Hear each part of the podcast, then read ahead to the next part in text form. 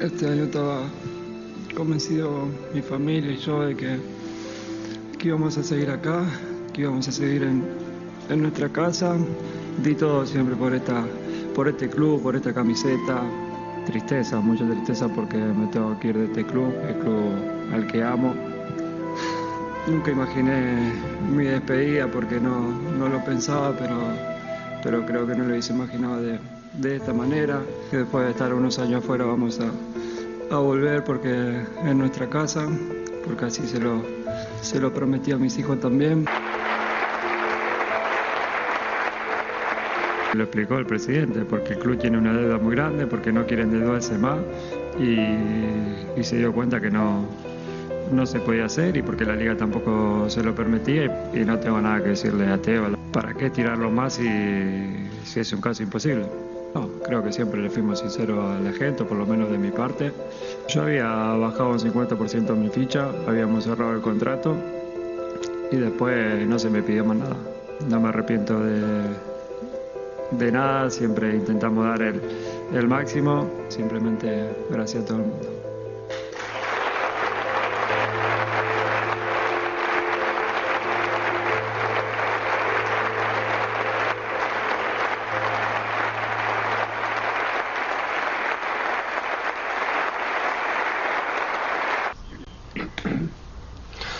Quinto día ya del adiós de Lionel Messi del Fútbol Club Barcelona. Así arrancamos la semana en fuera de juego. Esta sigue siendo la noticia, casi la única noticia en el fútbol internacional. Lo acapara absolutamente todo y no es para menos lo que ha sido el adiós y luego el futuro del mejor futbolista del mundo. Con Mario, con Richard, con Alexis, seguimos pues recapitulándolo todo, Mario, tratando todavía de entenderlo y analizando si pudo ser la historia distinta, si esto tenía que haber terminado como terminó ayer con esa conferencia de lío.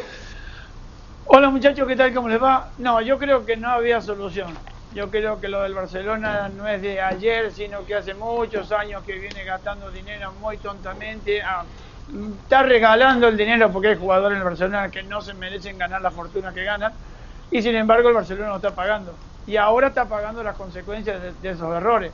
Pero que de cualquier manera, eh, acá el presidente se quiso tirar a una pileta, digamos. Estaba vacía, esperando que a lo mejor cayera un poco de agua y esa agua amortiguara el golpe.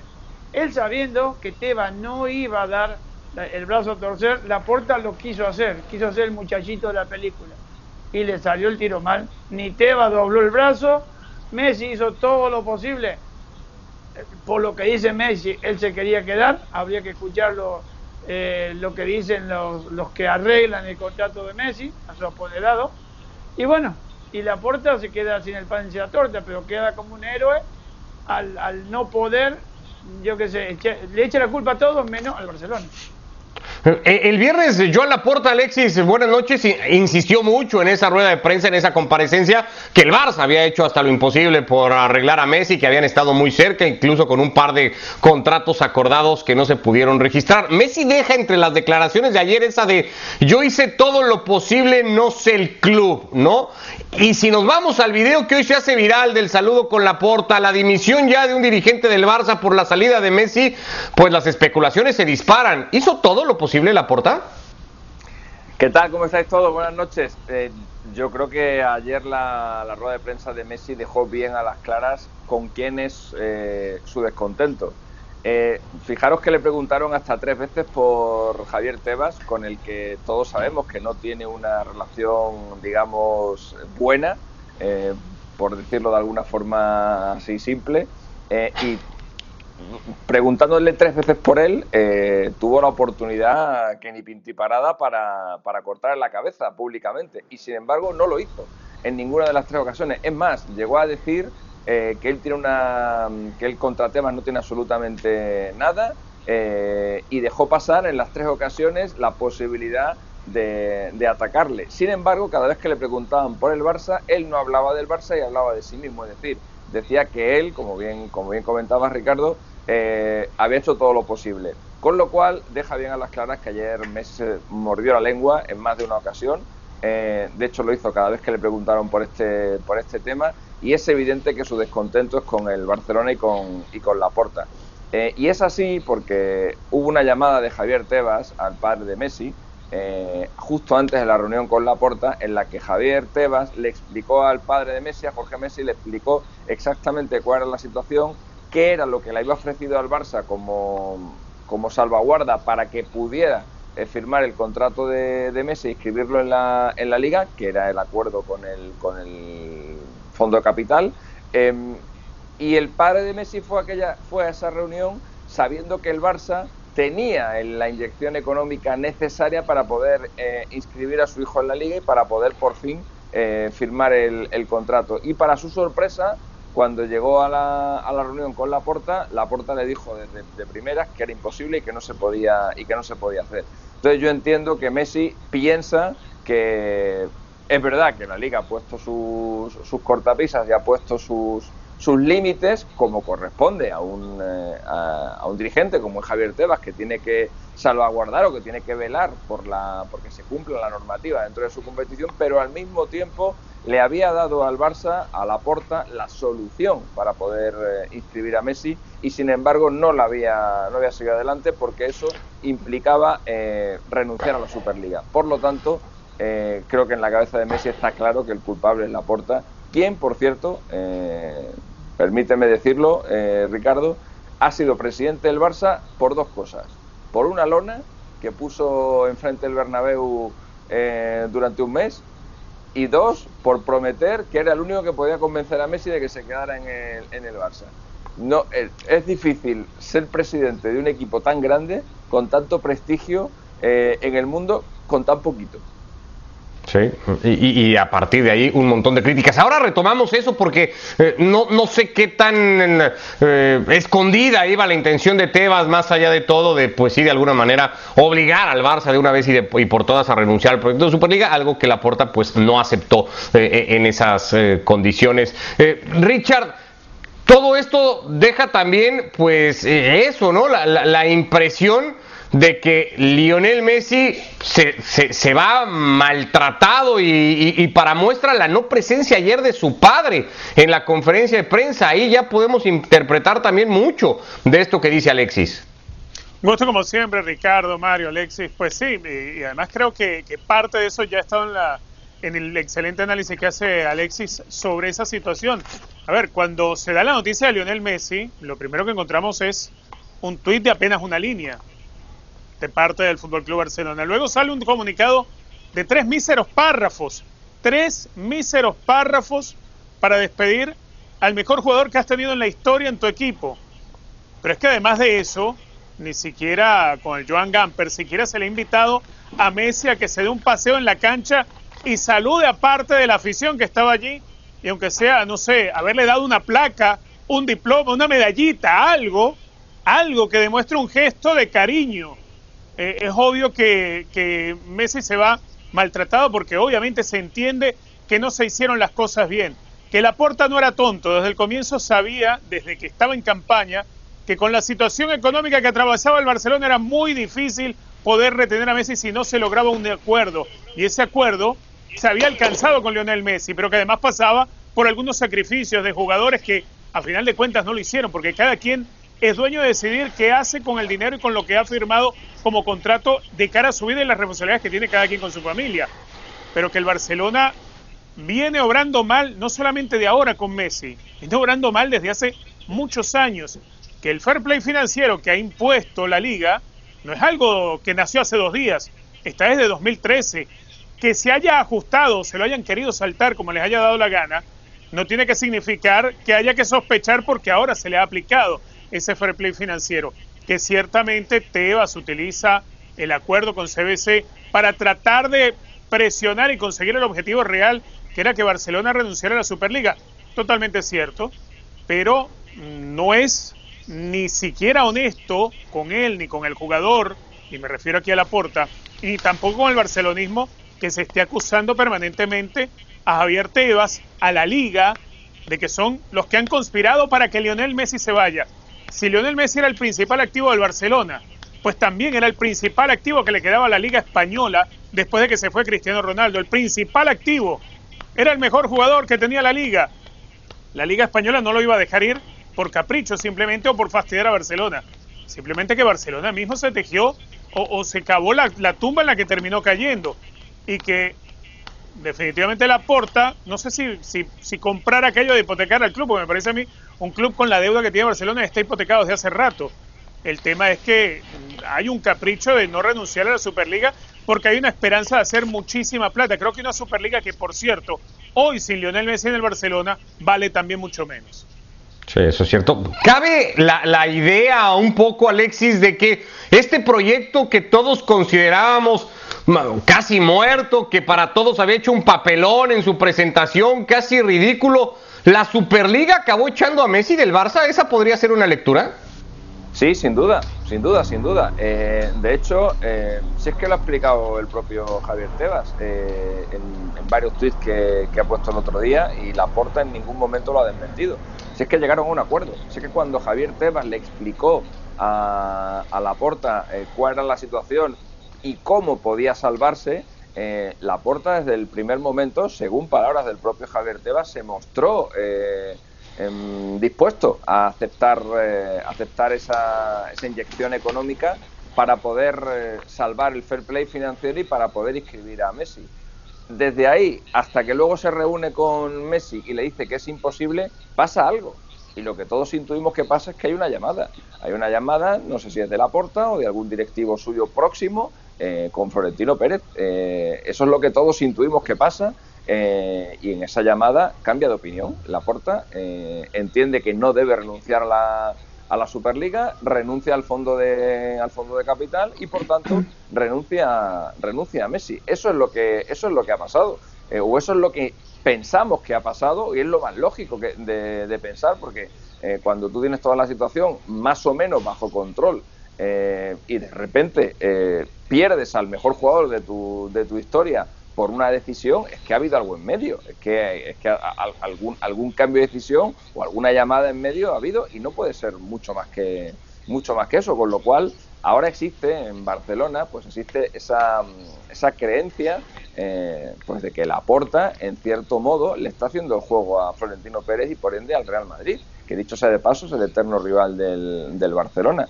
Eh, ahora también digo una cosa, no olvidemos que Laporta accede a su primera presidencia en el Barcelona gracias a Florentino Pérez, porque Florentino Pérez tiene un acuerdo con David Beckham, eh, pero Laporta eh, lo utiliza como baza electoral y dice que si él es presidente del Barcelona, sabiendo que Beckham ya está firmado por el Real Madrid, Beckham va a ir al Barça y le pide a Florentino, por favor, que espere unos días hasta que se consumen las elecciones para anunciar lo de Beckham. Y Florentino le hace caso, le hace el favor y así lo hace. Se espera, la Porta gana las elecciones y luego es cuando el Madrid anuncia a Beckham, que era la principal base electoral de la Porta, que luego acaba presentando a, Ronaldinho. Con lo cual, por ahí también es posible que exista un cierto... Eh, un cierto nivel de gratitud de la porta hacia Florentino porque su primer mandato en el Barça le debe bastante al actual presidente del, del Lo que pasa es que no dejaría de ser eh, no dejaría de ser curioso que como consecuencia de todo esto eh, parece que ya no va a ser así, porque, porque el, el, PSG debe conocer una, una, serie de principios económicos que todos los demás desconocemos y parece que va a poder eh, mantener a Mbappé, pero imaginaros que todo esto hubiera derivado, además de la salida de, de Messi, de la llegada de Mbappé al, al, Real Madrid. Imaginaros la situación en la que quedaba en la que quedaba ya en la puerta. Sí, una idea que todavía más de uno en, Madrid eh, tiene en la cabeza, aunque sí parece que eso no sucedería. Eh, todo esto a la espera de que se concrete que el futuro de Messi apuntará hacia París y que será con el Paris Saint Germain una expectativa gigante hoy en la capital francesa a la espera de que aterrizara el eh, vuelo privado de Lionel Messi desde muy temprano, guarda de aficionados primero en el aeropuerto, luego muchos de ellos se trasladaron hasta el estadio pensando que Messi de alguna manera se podría haber llegado a París y que pudiera tener algún tipo de acto en el estadio. No sucedió ni una cosa ni la otra. Moisés Llorens, todo esto podría sí pasar. Mañana martes, ¿cómo estás a estas horas en París? Ricardo Puch, amigos de Fuera de Juego, ¿cómo estáis? Saludos desde París, la ciudad del amor, la ciudad de la luz, la ciudad de la Torre Eiffel y en el futuro la ciudad de Lionel Messi. ¿O no? Porque aquí puede pasar cualquier cosa. Aparentemente está todo avanzado, se está funcionando, se están acabando de pulir los últimos detalles para que el jugador argentino se convierta en nuevo atacante del equipo parisino para las tres próximas temporadas. Pero también es cierto que decían que se le esperaba hoy, y hoy el día o se ha complicado mucho o no se han acabado de pulir esos detalles que quedaban en el contrato entre el conjunto parisino y el futbolista argentino ex del Barça. Decía, día largo. ¿Por qué? Pues porque eh, a lo largo de la jornada eh, han habido muchas especulaciones hasta el punto que a las seis de la tarde ESPN ha podido confirmar de fuentes muy cercanas del jugador argentino que no iba a viajar en el día de hoy a París. Por lo tanto, se prorroga todo, veremos si 24 horas, mínimo. Hay la sensación de que puede aterrizar mañana por la mañana, pero no nada, nada confirmado. Por lo tanto, cautela, pelota al piso, como dicen en Argentina, y que la toquen como deseaba eh, Josep Guardiola. Ilusión máxima entre los hinchas del Paris Saint-Germain por poder juntarse por poder ver en un mismo equipo a Neymar y a Mbappé. Se habla de la aparición del Chelsea, algo que ya sonó semanas atrás. Abramovich siempre ha tenido ese anhelo, ese deseo de poder contratar al jugador argentino y también se comenta lo del Atlético Madrid, al cual personalmente yo no voy a poner la mano al fuego, no voy a decir que no, pero personalmente me da que no tiene músculo económico para entrar en una operación de este calibre. Lo que pase mañana, no te preocupes, Ricardo, y que no se preocupe la gente de fuera de juego, que vendremos aquí y lo explicaremos todo.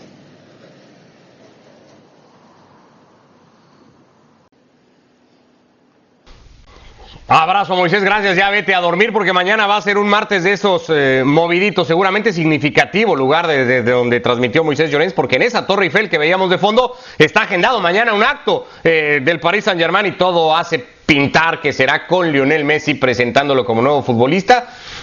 Opciones va a tener un montón Pochettino, Mario. ¿Qué te va pareciendo, por ejemplo, este 11 con Ramos, Marquinhos, Hakimi? Ahí aparecería Vignaldum, igualmente que ya jugó el fin de semana de titular. Eh, Messi, Neymar y Mbappé, el tridente que todo el mundo va a querer ver. Como se dice normalmente, tiene, tiene este equipo y si se da vuelta tiene otro en el banco. Yo creo que no se le puede escapar. Bueno, no vamos a hablar de la liga francesa porque yo creo que sin la llegada de Messi, de Neymar y Mbappé, yo creo que el Paris Saint Germain, con los respetos que merece el otro equipo, la puede ganar. Todo esto, todo esto viene a, raíz de que quieren salir campeón de la Champions. Ahora, salir campeón de la Champions, por más que tenga grandes jugadores como estos, a veces no te no, no, resulta fácil. Vamos a ver lo que pasa, porque yo creo que el presidente del Paris Saint Germain tiene un equipazo y puede jugar todos los partidos que quiera en la Liga Francesa, pero yo voy a lo otro, que es lo más importante. ¿Podrá con este equipo ganar la Champions? Bueno, más que poder, parece un deber, ¿no, Richard, para el Paris Saint-Germain con este equipo que estaría conformando Mauricio Pochettino? Mm.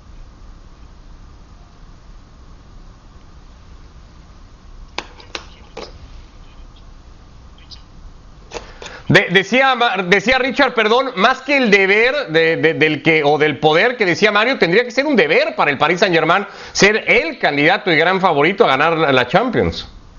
Sí, definitivamente. A ver, eh, si ya de por sí antes de la llegada de Lionel Messi, por todo lo que había invertido el Paris Saint Germain, por el diseño de equipo, por lo que había construido, era un equipo que estaba obligado a ganar algo importante, porque el campeonato francés, vamos a estar claros, más allá de que lo pierde la temporada pasada, el campeonato francés no representa ninguna dificultad mayor para un equipo como el Paris Saint Germain.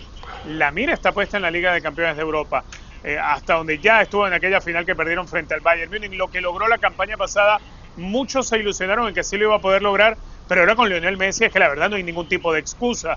No quedan excusas para que el Paris Saint Germain no se convierta ya o no se gradúe de equipo campeón de la Liga de Campeones de Europa.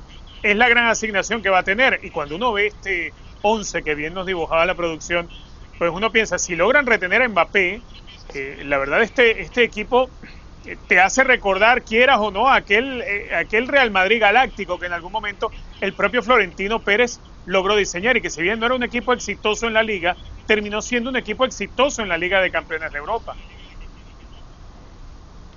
Sí, porque para ir por partes, digamos, Alexis, eh, fuera de la carrera el Manchester City, porque Guardiola está claro no va a querer ser el que le dé la puntilla al Barça llevándose a Messi a su equipo, eh, el único con posibilidades reales, pues es el Paris Saint Germain, ¿no? Entonces sí podemos empezar a partir de que el único equipo que puede hoy voltear a ver a Lionel Messi es el parisino.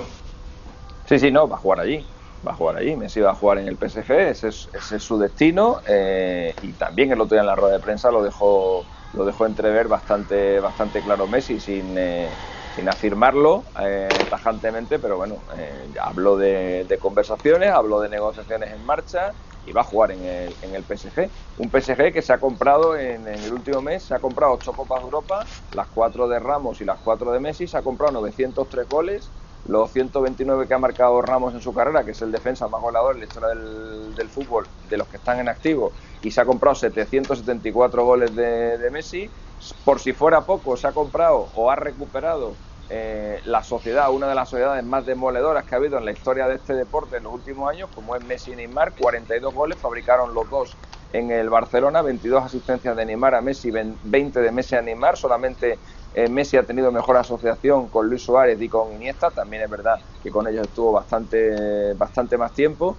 Eh, y ese deseo, ese anhelo de Messi que dijo el otro día de superar a Dani Alves en títulos, del que le separan seis títulos, en el mejor eh, equipo para conseguir eso y para acercarse mucho a Dani Alves, incluso superarlo en un par de temporadas que el propio Paris Saint Germain. Pero todos hemos visto a grandes equipos, sin ir más lejos, el propio Barcelona de Guardiola, en cuatro años ganó dos veces la Copa Europa, lo que significa que hubo dos años en los que no la ganó. Eh, el propio Barcelona, con el tridente fantástico de Luis Suárez, Neymar y Messi, solo pudo ganar la Champions una vez. En las otras ocasiones no fue capaz de ganarla. El propio Real Madrid, eh, durante eh, también un, amplio espacio de tiempo, sobre todo en los primeros años con Mourinho, donde tenía un equipazo, no pasaba de, no pasaba de semifinales. El otro día estaba hablando yo con un jugador de primera división, de los gordos, de los, de los importantes, y, me decía que tenía unas ganas enormes de jugar contra el PSG, porque claro, el PSG ahora mismo se ha convertido en el objetivo de los, de los rivales. Ahora mismo jugar contra el PSG supone una motivación adicional para los rivales y todos van a dar el 100% cuando jueguen contra este, contra este equipo de, estrellas, que es una multinacional más que un equipo de, fútbol. Y por tanto eso va a dificultar mucho la tarea del, del, conjunto de, París, que aunque evidentemente estaba mirando de la nación, tiene un montón de campeones de, Europa. Di María, Neymar ha ganado la Copa Europa, Messi, Ramos ha ganado la Copa Europa, Achraf la ganó con el Real Madrid, aún con una presencia eh, testimonial, o sea,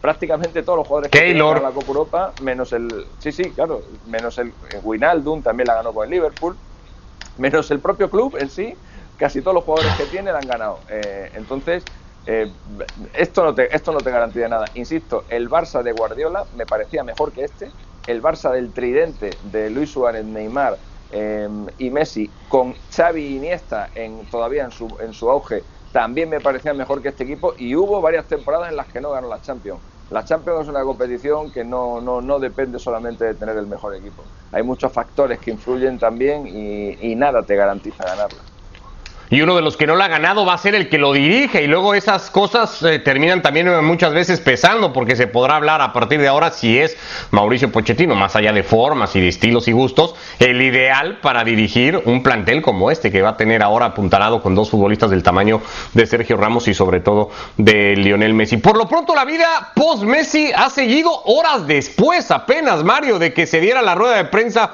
y que terminara todo el auditorio de pie aplaudiendo a Messi y este eh, eh, bañado en lágrimas. El Barça salió a la cancha a jugar contra la Juve y tres minutos después de empezado el partido, Memphis Depay volvía a, encadenar otro gol de estos de. Sí, la, verdad que fue un partido bastante entretenido. Una Juve que lo intentó infinidad de veces, de veces, pero estuvo neto ahí para controlar todos aquellos remates que, que posiblemente fueran gol. Pero hay que tomarlo con pinzas el triunfo, porque yo no creo que esta es la lluvia que vamos a ver en el campeonato ni en el Champions. Yo creo que un Barcelona que recién se está armando y que bueno, le ha salido bien las cosas, pero con una lluvia que me parece que no puso toda la carne del asador. ¿eh? Ahora, la sonrisa de Cristiano vale la pena mirarla, ¿no? Sí, este es el gol de Ricky Puch, por cierto, el que cerró la cuenta antes Martin Braithwaite había marcado de cabeza. Más allá del resultado, Alexis, tomando en cuenta que el Madrid también cerró pretemporada con un italiano, el Milan, en el empate a cero, eh, no sé si vas a coincidir, hay un momento físicamente en el que se ven mejor los italianos que los dos equipos españoles, ¿no? Sí, lo que pasa es que esto, ya lo comentábamos el otro día con, con, los, con los partidos de pretemporada también del Madrid, es que estos partidos no, no, no, no, te sirven de, no te sirven de mucho. Recuerdo, por ejemplo, el comienzo de la temporada del Barça el año pasado, creo que le metió tres o cuatro al Napoli eh, en, un, en, un, partido, también creo que fue en el, en el, en el Gamper, eh, y luego pasó lo que pasó, el Madrid perdió 8-3 eh, con el Atlético de Madrid, luego acabó ganando la liga. Estos son partidos de, pues eso, pues de, de, preparación para que los entrenadores hagan sus, hagan sus pruebas y no, no, no, no, no, no me parece que sean eh, una referencia la... de cara a lo que puede pasar en la, en la temporada. Ya. Es demasiado larga la temporada eh, y pasan demasiadas cosas como para que esto se pueda utilizar como, como un buen baremo de medida. Lo que hay que saber ya desde ahora, y un poco ayer Kuma lo trataba de rescatar, Richard, es ¿y quién va a asumir el papel de Messi? Bueno, el papel de Messi ninguno, pero ¿quién se va a tratar de acercar a lo que Messi era para el equipo? ¿Automáticamente las miradas tienen que ir sobre Antoine Grisman? Bueno, a ver, creo que es uno de los pocos jugadores de jerarquía que de pronto tendría mayor capacidad para hacer esos roles. Lo que pasa es que yo no se los veo. Eh, no se lo vi ni en el partido contra el Salzburgo, por ejemplo, Antoine Griezmann.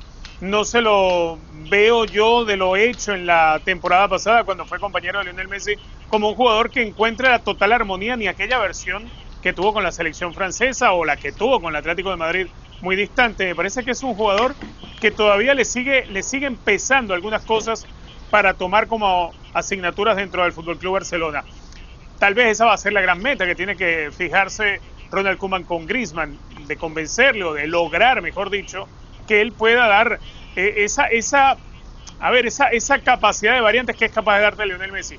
Igualmente, Lionel Messi, el trabajo que hace Messi, no se lo puedes repartir solamente eh, sobre los hombros de, de Antoine Griezmann es una labor que tienes que repartir en, entre varios, porque Lionel Messi, eh, si algo ha demostrado, es un jugador muy, muy completo y, no va a ser nunca sustituible.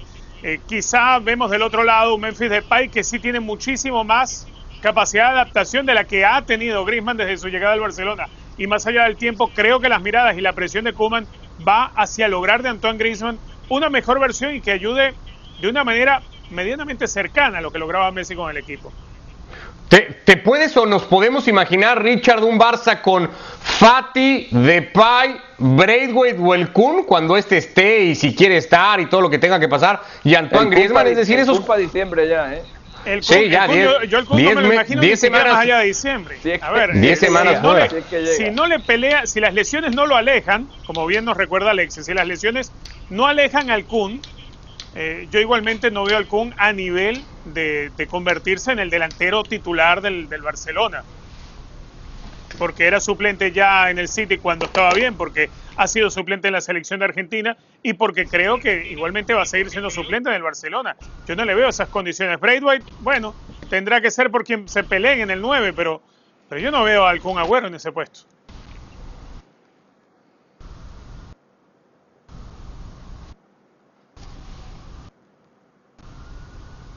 No, a ver, el, yo, yo, creo que yo creo que el fichaje de Agüero, el fichaje de Agüero debe ser eh, de los fichajes más extraños en la historia del, del Barça. o sea, estamos Total. hablando de un jugador, un jugador que llega eh, entre comillas para, para tener contento a Messi. Ahora resulta que Messi no está, que Agüero todavía no ha debutado. Le pasa un poco a Sergio Ramos, ¿no? Que tampoco ha podido debutar todavía en el en el Paris Saint Germain y tenemos a un jugador, bueno, pues que está, que está ahí, que le vemos, le vemos casi más ya metido en el stream y en los juegos y en el Twitch que, que, que como jugador de, de, fútbol, ¿no? Parece que su, que su destino eh, está más eh, con los ordenadores que con, que con una pelota de fútbol. La verdad que los dos últimos años del Kun Agüero han sido muy malos, han, han estado plagados de lesiones y, y, la verdad que el, que el hombre no está teniendo suerte y, y ya casi eh, espero equivocarme, ¿eh? pero ya casi parece más un exjugador que un jugador de fútbol.